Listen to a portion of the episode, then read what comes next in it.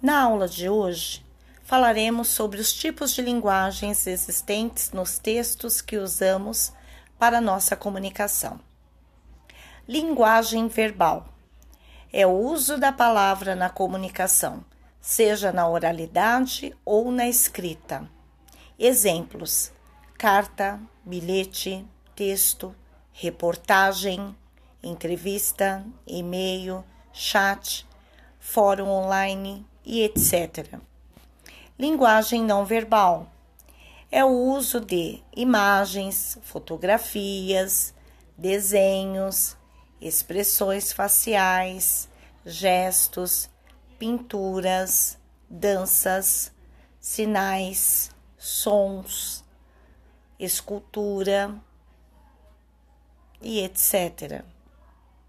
Linguagem mista é aquela que usa tanto a linguagem verbal quanto a linguagem não verbal.